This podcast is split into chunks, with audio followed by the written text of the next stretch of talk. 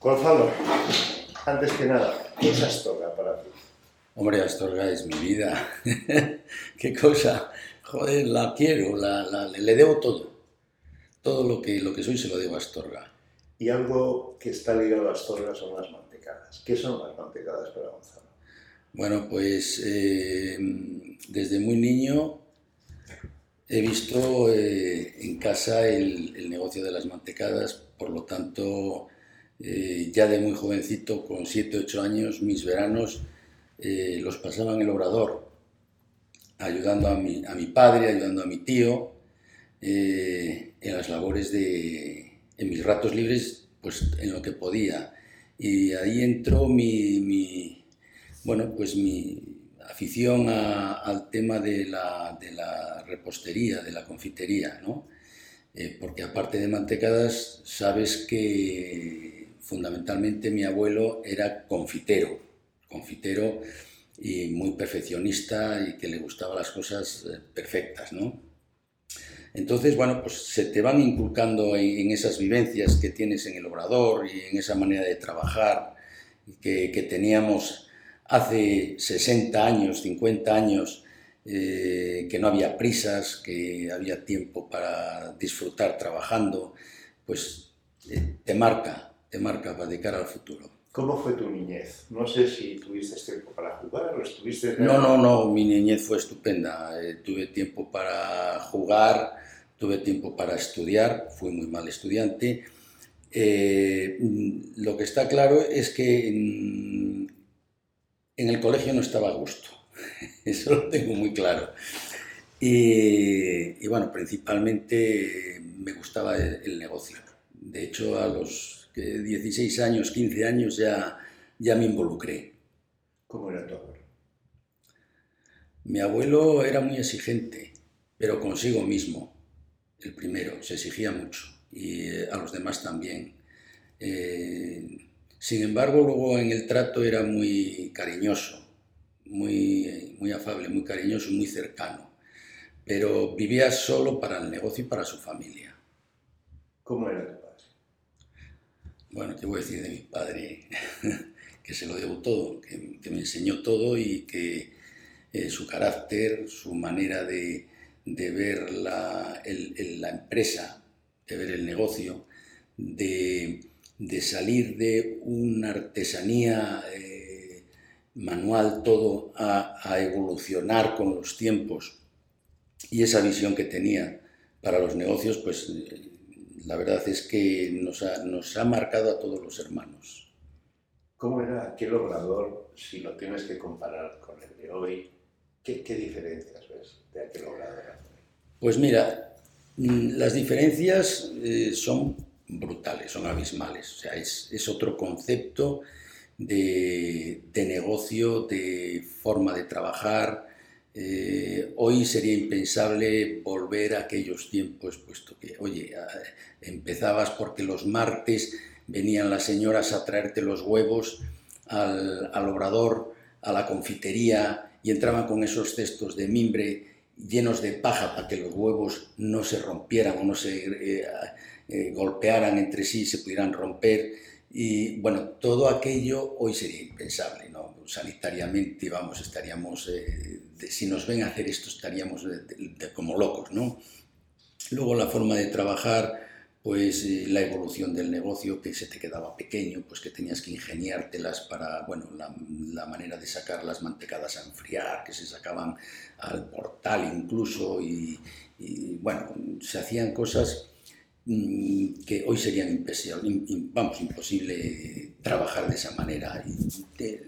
Tengo un patio lleno de urces para el horno, eh, en fin, eh, la manera de, batir las mantecadas se movía todo con una polea, un motor solo, había solo un motor y ese motor movía por medio de poleas que tenías tú que ir desplazándolas, eh, pues funcionaba todo lo que es el, el obrador.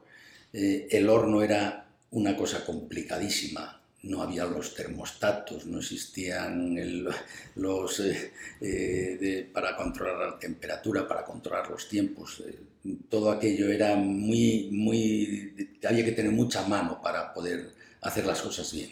Me han contado que también no solo era un obrador, la mallorquina, era, era la pastelería. Y en esa pastelería creo que había una mesa.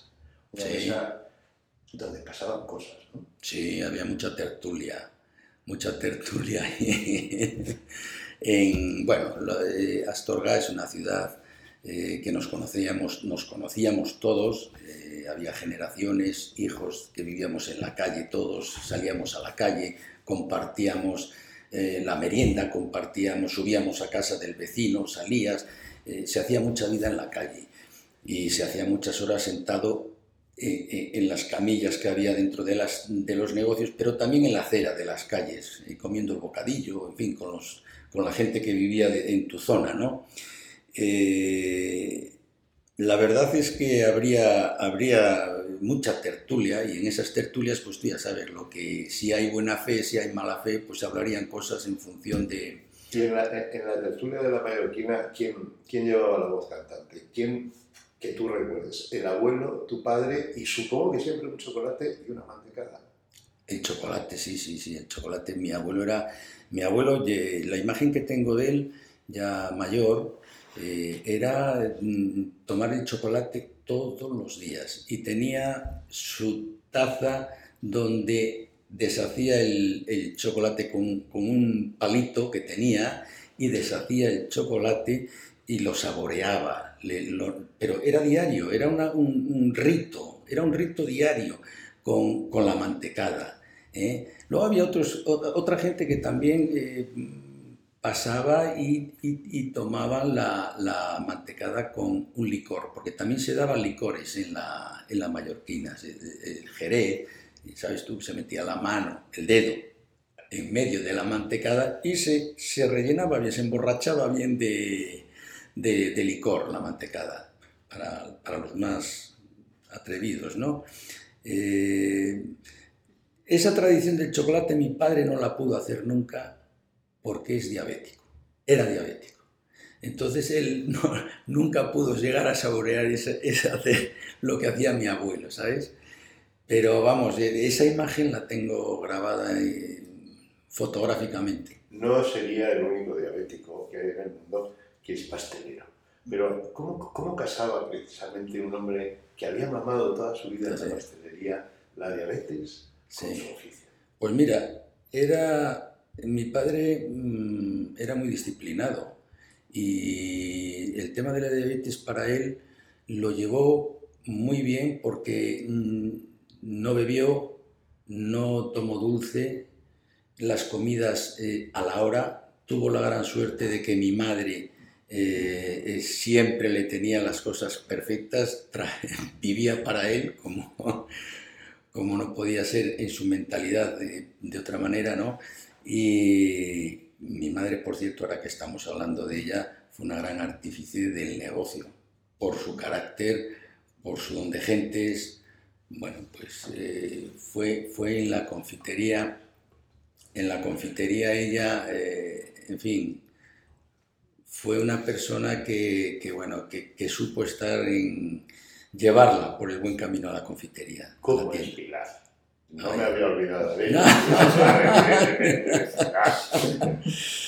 Bueno, mi madre es una persona, tú sabes, que eh, nació en La Coruña, vivió en La Coruña, de familia comerci- de comerciantes, industriales, y ella se casó muy joven y de 21 años vino para Astorga a esa edad, se casó, eh, se adaptó muy bien desde el primer momento por su carácter a, la gente de Astorga, porque cuando llegas a una ciudad al principio, pues que es un poco cerrada, te cuesta entrar en círculos, en fin.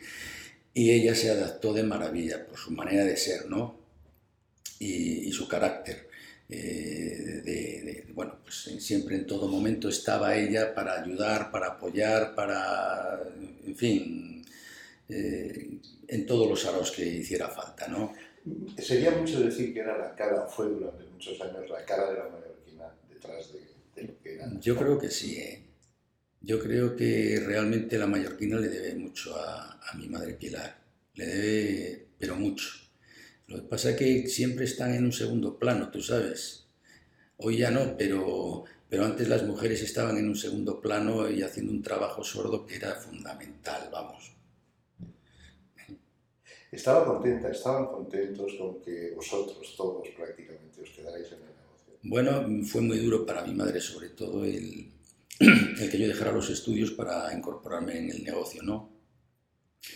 Lo que pasa que, que bueno, yo eh, era lo que me gustaba y, al verme que estaba contento, que desarrollaba mi trabajo bien, que me integraba bien, que, que era un joven que, bueno, pues eh, eh, en, aquella época con 16, 17, 18 años, pues todavía estabas... Mm, un poco en ebullición con, con, con lo que es la vida y, y, me integré muy bien. Entonces, bueno, al final mi padre disfrutó mucho, viendo cómo íbamos evolucionando y luego pues con las posteriores de, que vinieron de la universidad mis hermanos y la integración también dentro de la empresa. Claro. Lo malo es que no fue uno, fue dos, fue tres. Tres, claro. Da para todo, da la mallorquina para tanto. La mallorquina, el planteamiento que tuvimos que hacernos precisamente uno de los planteamientos fue el que había que crecer. Sea, lo que está claro es que, porque además, eh, habiendo personas, eh, la empresa puede tirar mucho más fácilmente para arriba, ¿no? Y, y, entonces ese fue uno de los motivos de que la empresa creciera. ¿eh? Lo que fue una confitería en una calle que llaman de los judíos, no sé por qué. Calle Carretas. Esa confitería se multiplicó me imagino que de pocos empleados se pasó a unos pocos más sí. y después estamos hoy en lo que es la fábrica de la mallorquina. ¿Cómo ha sido esa evolución que has vivido desde dentro, además? Sí, la, la he vivido porque eh, la evolución antigua, o sea, hace años era mucho más lenta, ¿no? La evolución surgió a partir del año eh, 76, 77, ahí es donde realmente empezó ya, porque salimos de la confitería, desplazamos las mantecadas y en la fabricación del hojaldre fuera de la confitería lo sacamos.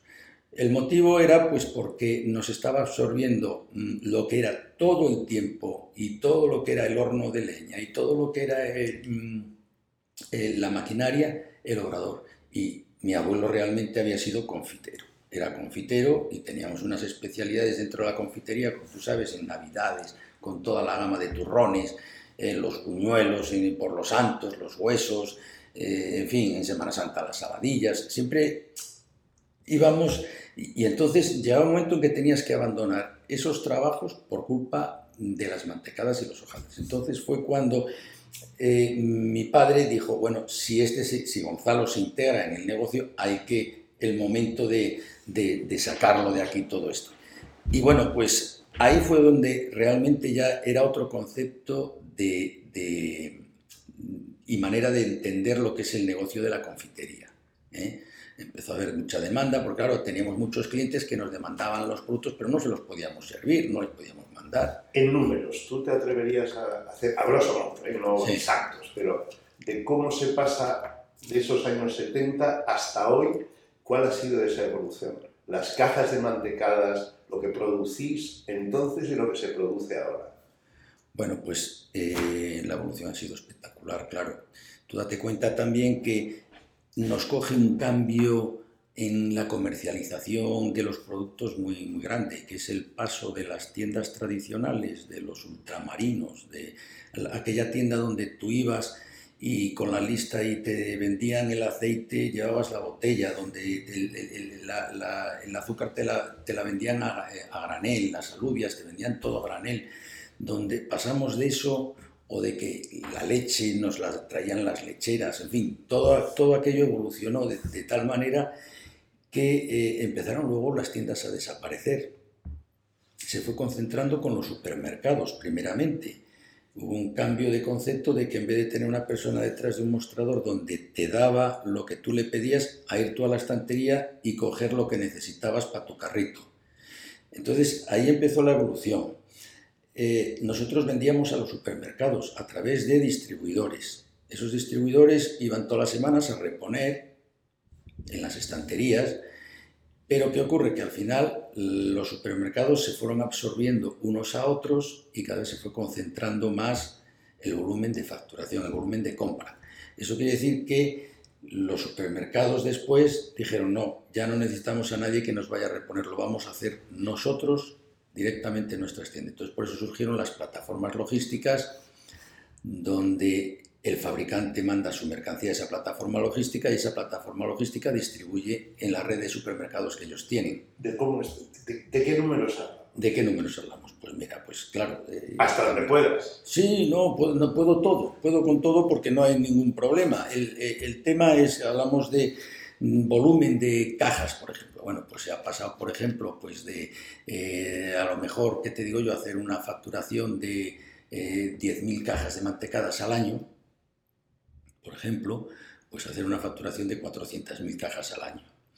De hacer, por ejemplo, pues qué te digo yo, unos 5.000 eh, kilos de hojaldre al año, pues hacer un millón de kilos al año.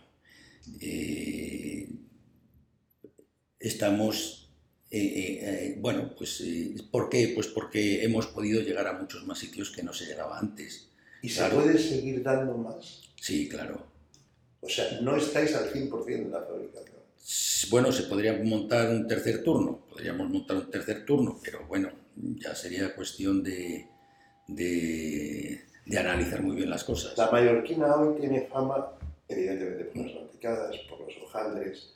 Hay gente que diga que la yema que hemos oído ustedes. Claro, la crema, la crema, los petisús. En todo eso, ¿cuál dirías que es el número uno del negocio? ¿Cuál es vuestra preocupación? ¿Hay más hojaldres que mantecadas, más mantecadas que hojaldres, más... ¿Cuál, cuál sería la estrella comercial? La estrella comercial es el hojaldre. Eh, dentro del hojaldre, pues eh, tradicional de Astorga, ahora estamos eh, haciendo distintas variantes, como es un, un, hojaldre bañado en chocolate también, cosa típica de Astorga. Estamos haciendo un hojaldre glaseado también, para poder bueno, pues eh, a la vez eh, ofertar más al, consumidor, darle más oferta, con lo cual nosotros producimos más, claro. Mm, y la estrella fundamental hoy, y por lo que tiene el volumen esta empresa, es gracias al hojaldre. Nos da posibilidades de llegar a más mercados, nos da posibilidades de exportar, cosa que con la mantecada no podemos hacerlo. ¿Por qué? Yo siempre me he preguntado, ¿Por qué puedo comer un hojaldre en Estados Unidos de la mallorquina y no puedo tomar una mantecada? Mm, bueno, eh, la mantecada tiene una fecha de caducidad muy, mm, muy corta, son dos meses. La composición es eh, el motivo. Tiene mucho huevo y el huevo es humedad. Tiene mucha mantequilla y la mantequilla eh, se, tiende a enranciar y tiende a, estropearse con facilidad también. Es delicada la mantequilla, eh, por ser un derivado de la leche, no como las margarinas o las grasas animales, que nosotros no las podemos utilizar para hacer una mantecada.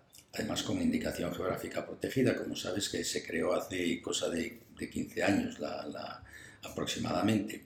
Entonces, eh, tiene Claro, sí se podría conseguir hacer una mantecada. De hecho, los sobaos pasivos los hay que tienen más fecha de caducidad y, la composición es, es, un poco similar. Pero claro, ahí ya entramos en cambio de fórmulas, cambio de materias primas, hay, mucho cambio. O sea, los químicos de la mallorquina sí sabrían cómo ponerle conservantes a la mantecada. Bueno, y el químicos no hay, hay, hay personas, hay personas relacionadas con calidad ¿eh? De hecho, tenemos un departamento de calidad eh, porque es un tema que nos preocupa, ¿no? Y sí sabrían, sí sabrían seguramente que si se lo proponemos el conseguir una mantecada que dura seis meses, pero a costa de perder en sabores, a costa de perder eh, la esencia de lo que es la mantecada. Gonzalo, la mantecada, y yo siempre creo que un símbolo de Astorga, ya aunque sea local de la marca Claro. da una importancia capital a la ciudad. Es, que, es que, por eso te digo, nosotros, yo cuando me preguntaste al principio mm, ¿qué, le, qué, qué, qué, vives tú de Astorga, qué necesitas de Astorga, qué le debes a Astorga, yo digo, es que le debo todo porque eh, la mantecada le debe todo a Astorga y Astorga le debe también mucho a las mantecadas, ¿me entiendes? O sea, es una cosa que, que bueno, pues se ha creado ahí eh, Astorga y las mantecadas monta tanto, tanto monta. Hablamos ¿Eh? ahora mucho del cocido y gracias a Maruja dicen, han salido de sí, sí. En el caso de las mantecadas ha pasado lo mismo. De repente hay muchas fábricas de mantecadas en Astorga. Bueno, hubo.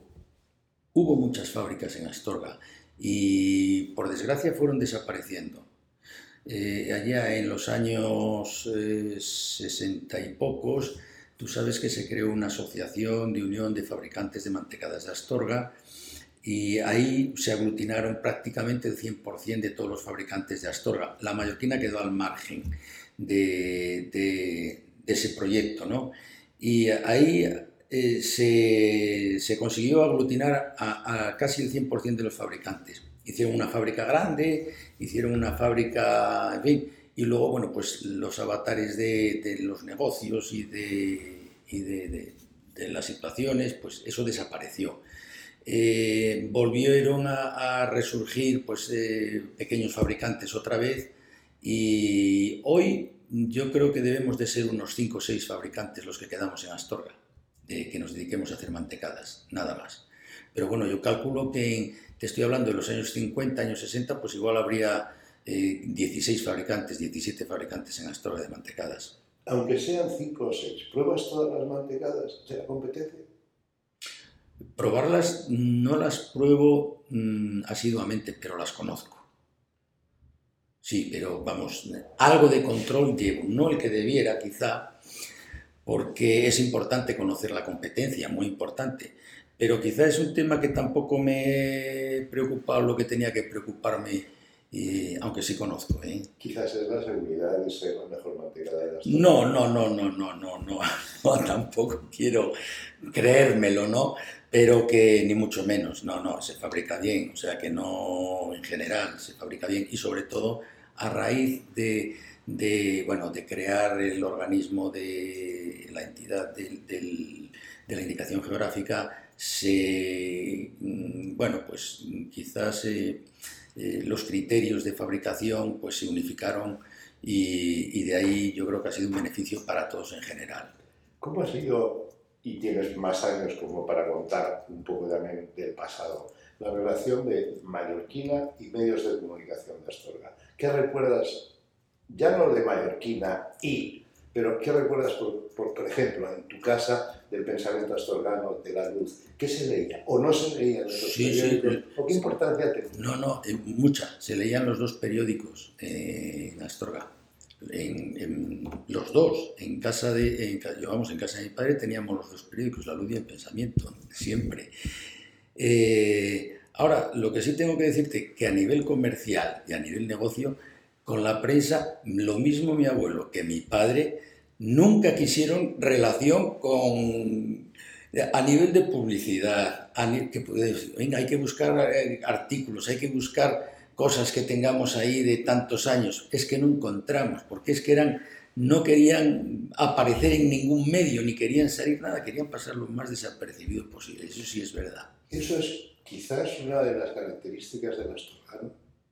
Puede ser, sí, puede ser. Yo, es que eh, eh, lo he visto por mi padre, que es que nunca quería eh, protagonismos, ni homenajes, ni no querían nada de nada, ¿Cómo es ese Astorgano que conocisteis en el cara a cara, en la relación día a día, en tu niñez, en tu juventud? Tú has vivido siempre en Astorga. ¿Qué dirías? ¿Cómo es? Bueno, yo disfruté mucho en Astorga. Tengo muy buenos amigos y, en Astorga y fuera de Astorga, pero eh, porque viví mucho la calle y, vivíamos en la calle. Mm, el, comercialmente, el, comercial astorgano marato es duro, es duro, es eh, peleón. Eh, si puede, estruja dentro de, lo, correcto, ¿no? dentro de lo legal, todo lo que pueda, llega al máximo a estrujar, ¿no? o llegamos a estrujar, ¿no? Y, quizás lo llevamos en los genes, no lo sé. ¿eh? Ahora, eso sí, en general somos gente fiable. ¿eh? Arrieros. Arrieros, sí, arrieros, claro. Luego hay, una costumbre que a mí me llama mucho la atención. Aquí enseguida eres el hijo de, pero no el hijo de, pues el gallego, el murciano, el, eso de los, de los, apodos. De, los apodos es algo parte de la ciudad, del ingenio de la ciudad. Mira, yo como, como viví en el, en el Obrador de niño, pues los comentarios que había allí en el Obrador, pues eh, eh, de, los no sé quién, los no sé cuál, no voy a decirte nombre porque podría decirte muchísimo. Dime, dime, yo quiero que me digas. Pues, pues, que, si los, los, los, tarzanes, que si los bolones, que si, eh, ¿qué te digo yo? Lo, este, habría, bueno, te diría cantidad de ellos que no se me ocurrirán en este momento, pues, pues morteros, los otros, los petitongos, los tal. Bueno, pues eso eh, era como, como normalmente se conocía la gente. Y ese es hijo de la bolona, pues ese es hijo de, de, los patudos, de los... ¿Me entiendes? Este era lo habitual. Y de hecho yo conocía a todo el mundo en Astorga. Éramos los habitantes que seremos hoy, porque más no, no, no, éramos, pero conocía a todo el mundo y por el apodo, por el, lo que se le llamaba, a unos más cariñosamente, a otros más despectivamente, porque a lo mejor hubieran tenido pues lo que fuera, ¿no? Eh, eh, en fin, que, que nos conocíamos todos y sabíamos todos de quién éramos hijos y de dónde veníamos. Hoy, la verdad es que no sé si por los años, pero me noto que no conozco a nadie, a nadie. Y me da mucha rabia. Gonzalo, hay una pregunta que estoy haciendo repetida en una ciudad como esta, es comprometida, pero me atrevo porque he recibido respuestas muy diferentes. Entonces, algunos hablan de los bailes, algunos hablan del casino. Tú tienes edad como para haber ido a bailar al casino. No sé si algún baile de estos se por aquí. Y pregunto cómo es la estocada se le podía meter mano. Bueno, yo, a ver, te digo, eh, yo del casino, eh, toda la vida fuimos socios del casino. La verdad es que no me gustaba ir al casino precisamente pues porque estaban mis padres allí, entonces yo allí no pinto nada, aparte de todo el tribunal que se colocaba eh, alrededor, pues no era plan. Y por más que insistían mi madre y mi padre, pero ¿por qué no vais al casino? Pues no vamos al casino. Pero hombre, con lo bien que se pasa con las chicas que hay en el casino, pues no. Al casino la verdad es que no. Fuimos en contadas ocasiones por compromisos que, había que ir, no te quedaba más remedio. Pero nosotros y mis amigos, la verdad es que todos nos movíamos más o menos dentro de, del mismo círculo y con sus padres en el casino, pero no éramos de casino fue cuando eh, ya la parrilla y ya surgió después de, bueno, pues estaba el trébol también, en la pista de baile en verano, y eh, algún, algún frontón sí fui todavía, muy joven, colándome, porque no tenía edad, que tenías que ingeniártelas para colártela, para colarte. Pero luego, donde realmente tuvimos muchas vivencias fue nosotros, mi generación fue en Anuska, en la discoteca Anuska, que ya eh, fue cuando empezó y el Anuska. Ya sabes tú que se iba a la discoteca a las 8 de la tarde, salías a las 10 y media, te echaban y, se acababa a las 10 y media, 11, no duraba más. Y los sábados lo mismo, empezaba a las 8, a las 10 y media te echaban y luego a, las 11 y media, 12 volvían a abrir, pero cerraban a las 2 de la mañana, o sea que no tenía nada que ver con lo que vemos hoy, ¿no? Había otro bar muy emblemático en Astorga para la gente joven de nuestra generación, que era el Barríos que fue donde eh, pusieron una máquina de discos, ¿te acuerdas de aquellas máquinas de discos donde metías una peseta, dos pesetas y ponías el disco que, que en ese momento estaba... Por lo tanto, muchas veces estabas allí metido y continuamente sonaba siempre el mismo disco porque el que estaba de moda llegaba uno, metía y ponía ese disco. ¿Eh? ¿Cómo eran las astroganas? Ay, a ti te interesan las astroganas. Había chicas guapísimas, muy guapas. Sí, sí. ¿Pero eran fáciles o no? No te creas, no, no, no, no, no. De, principio, duras. De principio no, ¿eh? era muy por la mentalidad, quizá, en Astorga que teníamos, y en principio costaba, muy, duras. ¿eh? Y bueno, ¿qué quieres que te diga? Pues habría más gente más hábil, gente menos hábil. en la, en, en, la manera de ligar, en la manera de poderte llevar a una moza al jardín, ¿no? ¿Tu primer beso lo diste en el jardín? Uf. en el Obrador espero que no. No, no, no. Oye, pues, pues chico, yo, pues puede ser que en el jardín, puede ser, puede ser que en el jardín fuera así, sí. Sí, porque nos movíamos mucho las pandillitas y siempre había alguno que se quedaba un poco retrasado. ¿eh? Yo recuerdo muchísimo el llegar en el tren y la de mantecadas. ¿Qué echas de menos de esa historia que conociste y que viviste?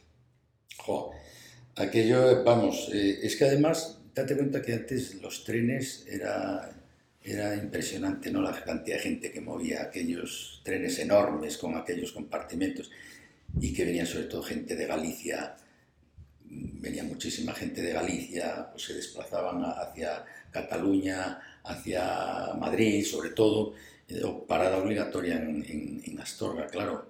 Y, recuerdo lo de las mantecadas, lo recuerdo mucho porque a mí me tocó también mucho bajar a la, estación, pues o bien a buscar a alguna tía que venía de La Coruña, o bien para acompañarlas, para ayudarlas a subir. Y, recuerdo aquello, pues... Eh, no sé, era una cosa, yo creo que única en, las estaciones de, España, ¿no? Yo creo que eso de, mm, vender por la ventanilla y, venga, dame, toma la vuelta rápido, que se marcha el tren, que, que no... ¿No bajaste nunca alguna caja de mantecadas para los vendedores de la estación? Sí, sí, en bicicleta.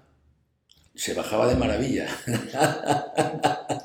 Porque nos ponían en el transportín de niños pues muchas veces, venga, que vienen, que hay que bajar, y nos ponían un, en el transportín de la, de la, bicicleta de atrás una madera plana, ¿no? Y ahí te colocaban 20 eh, o 30 cajas en un paquete atado, ¿eh? Y luego ya no lo atábamos con, con cuerdas, sino con esos pulpos de ganchos que había, y, ahí bajábamos las mantecadas, alguna vez se nos cayeron las mantecadas de la bicicleta, ¿no? por bajar demasiado rápido, en fin, pero que sí nos tocó bajar muchas mantecadas a, a la estación. Me has hablado de cómo fue, digamos, la transición del abuelo al padre, del padre a sus hijos, de cómo ha evolucionado la mallorquina. Primero, ¿cómo es, cómo ves el futuro de la mallorquina? ¿Hay herederos, hay gente hoy ilusionada, hay gente como tú que diga, no quiero explicar que yo quiero ir a volador? O, por el contrario, estamos en una evolución los tiempos están totalmente, son distintos. La educación que, que le hemos dado hoy a nuestros hijos es, se la hemos puesto todo más fácil. La verdad es que eh, se lo hemos puesto demasiado fácil, yo creo. Y, y entonces ellos lo, principal es que estudien, que tengan sus carreras. Eh, tenemos ya, bueno, pues en los tres hermanos, nuestros hijos, eh, Luis todavía no, pero vamos, eh, lo mismo Fernando como yo, pues tenemos ya los mayores, ya están trabajando, ya están con sus carreras. Eh, no cabe duda de que habría que intentar que alguien viniera para la empresa para que no se pierda esto, ¿no? Sería triste el día de mañana tener que vender la empresa y que perdiéramos el vínculo con ella, ¿no? Sería, a mí me dolería muchísimo. Yo me tengo que plantear hoy en día cualquier cosa me, puedo plantear muchas cosas porque no, no lo sabes, no lo sabes lo que puede pasar y las circunstancias de, la situación en general y cómo vengan las cosas. Es un tema que alguna vez le doy vueltas a la cabeza, y, pero claro, tampoco pretendo obligar a ningún hijo que, entre en la empresa. ¿eh?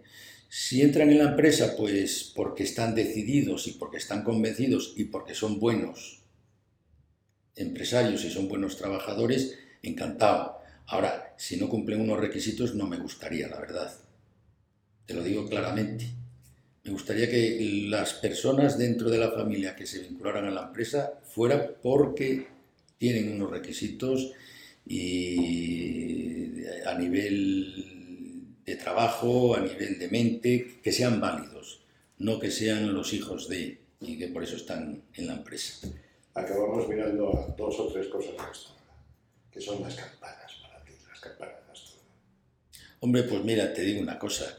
Eh, yo subí a la catedral muchas veces con Turulo a tocar las campanas de la catedral, que subías por la escalera de, de la torre hasta arriba y allí tenía sus, botellitas de vino, turulo, eh, y alguna vez sí que, sí que tocamos alguna campanada de más de la cuenta. sí subíamos, ¿eh? Incluso muchas veces este hombre, te digo porque nosotros ya sabes que se jugaba de niños, eh, cada uno en la parroquia. Entonces yo como era de Santa Marta, pues donde jugábamos mucho era en, delante de la catedral, que bueno, pues tenía, aquello era de, tierra, yo me acuerdo que era de tierra, y donde ponías eh, las, piedras para las porterías y jugábamos al fútbol. Y, cuando llegaba la hora, muchas veces Turulo, que no tenía ganas de subir hasta arriba, nos decía, ¡Hala, subir a tocar las campanas! Y subíamos a tocar las campanas. Pues el hombre también ya, ya le costaba. ¿eh? Pues tengo, ¿qué te voy a decir yo de las campanas eh? de, Astorga? ¿eh? El cocido maragato. Palabras mayores, el cocido maragato. En mi casa lo ponían muy rico. Mi madre, mi abuela lo hacía muy rico. Y bueno, ¿qué te digo? De, teniendo ascendencia de Castillo de los Porbazares, ¿qué te voy a decir? sí, es verdad que Maruja y, a la madre de Maruja se le, debe, se le debe muchísimo, muchísimo, pero no a nivel de Castrillo, a nivel de la zona, porque ella con su manera de ser y con su manera de, entender las cosas también supo, bueno, pues hacerse valer, hacer valer al cocido, darle su categoría. ¿eh? La partida. Ah, eso era...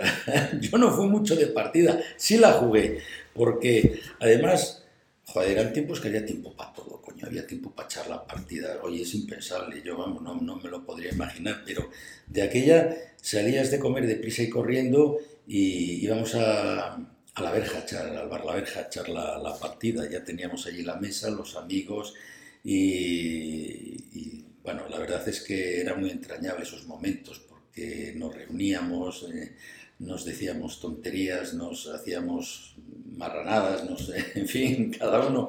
Eh, era un momento muy, muy bonito de la partida. Y, sí, sí. El fútbol, Astorga Club de Fútbol, el Astorga hoy y la sí, que también sí. algo que ver ahí.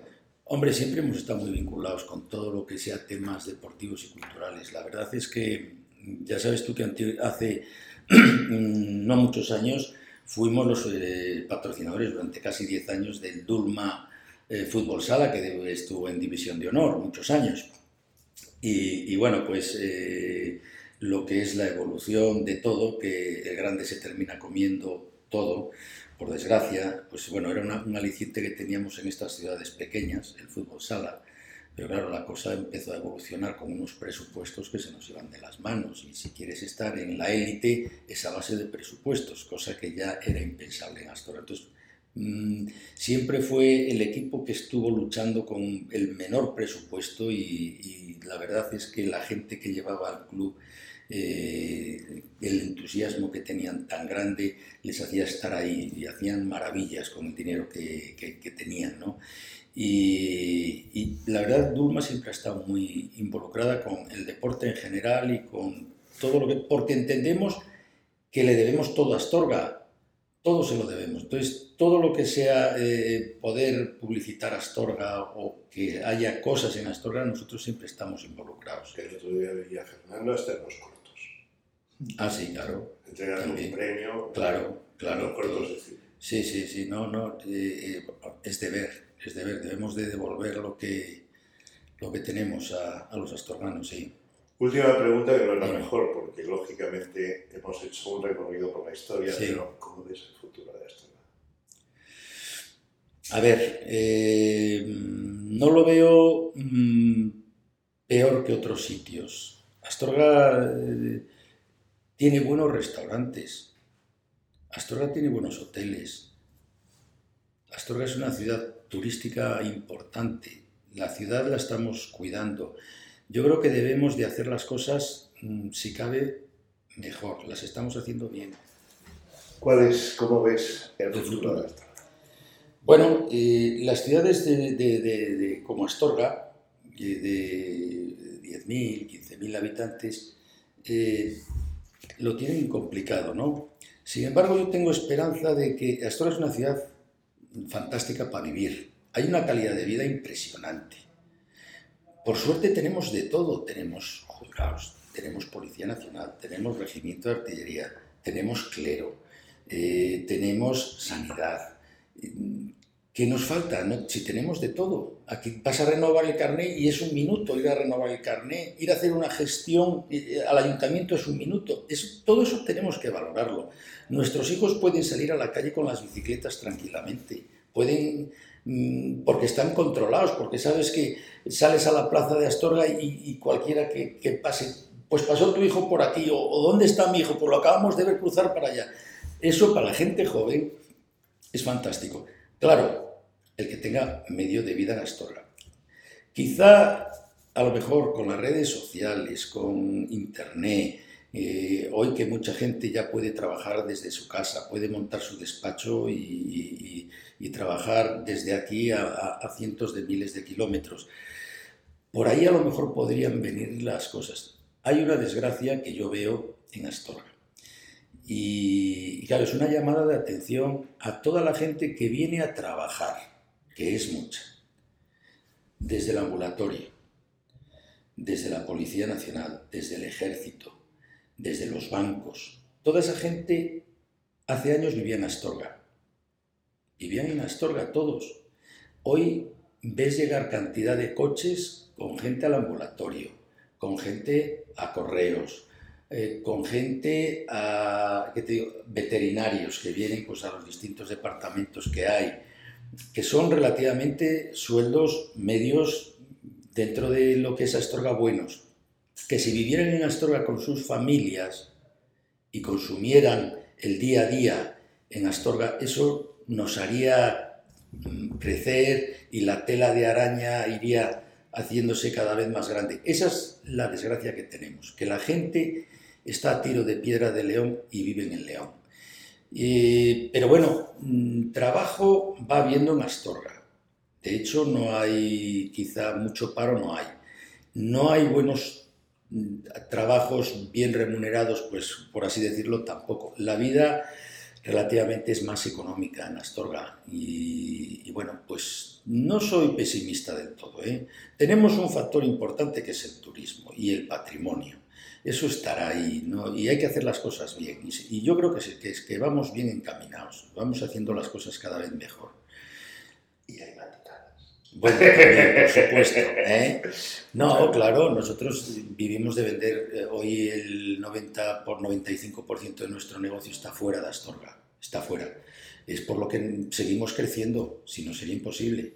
¿eh? Así como no con nuestro abuelo el, el 100% era Astorga, Hoy es al revés, pero es la evolución de la vida, claro. ¿Llegáis a los cinco continentes ya o no? No, no, no, no, Esa será una meta de Hombre, muy complicado, pero, pero sí. No, la verdad es que, mira, ahora estamos en negociaciones eh, eh, con China. Eh, sí, sí, estamos en negociaciones con China. Es más, está todo bastante avanzado. aquí el medio de transporte sería el avión, con lo cual ganamos mucho tiempo, se gana un mes, porque es, eh, lo que se tarda aproximadamente es un mes en poner la mercancía en China.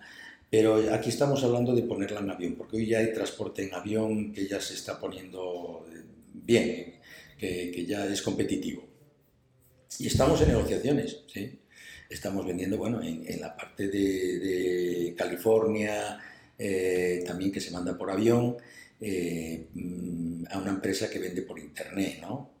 Eh, y bien, o sea que eh, en Chile hemos estado, estamos vendiendo también, en, la parte de Chile, y bueno, pues aquí en, la zona nuestra de, Francia, eh, Holanda, Inglaterra, bien directamente con marca de la mallorquina Dulma o bien con otras marcas se está trabajando. ¿Ha habido en algún lugar donde hayas dicho, qué sorpresa? Mira, ¿Me gusta esto hasta en...? Mira, no, te, te comento una cosa, Fernando, como tú sabes, pues está en la confitería y lleva todo lo que es el tema de la confitería y aunque está eh, eh, en la empresa, pero bueno, no está tan, tan al día aquí viviendo las vivencias que, del día a día aquí, ¿no? Entonces, en un viaje que hizo a la República Dominicana, pues eh, alquilaron un coche, la familia iba con sus dos hijas y con Tere, con la mujer, y pararon a repostar en una gasolinera y bajaron las niñas, dijeron, bueno, vamos al baño, y en fin, y cuando se dieron cuenta de que estaban los hojaldres de Durma en la gasolinera, en la tienda. Y claro, salieron disparadas a llamar a su padre para comentarle de que estaban allí en, Santo Domingo la, las los hojaldres de, de, la mallorquina, ¿sabéis? Bueno, pues para ellos fue una, una cosa que... grandiosa. Muy grandiosa, enorme, sí, sí. ¿Eh? Muchas gracias.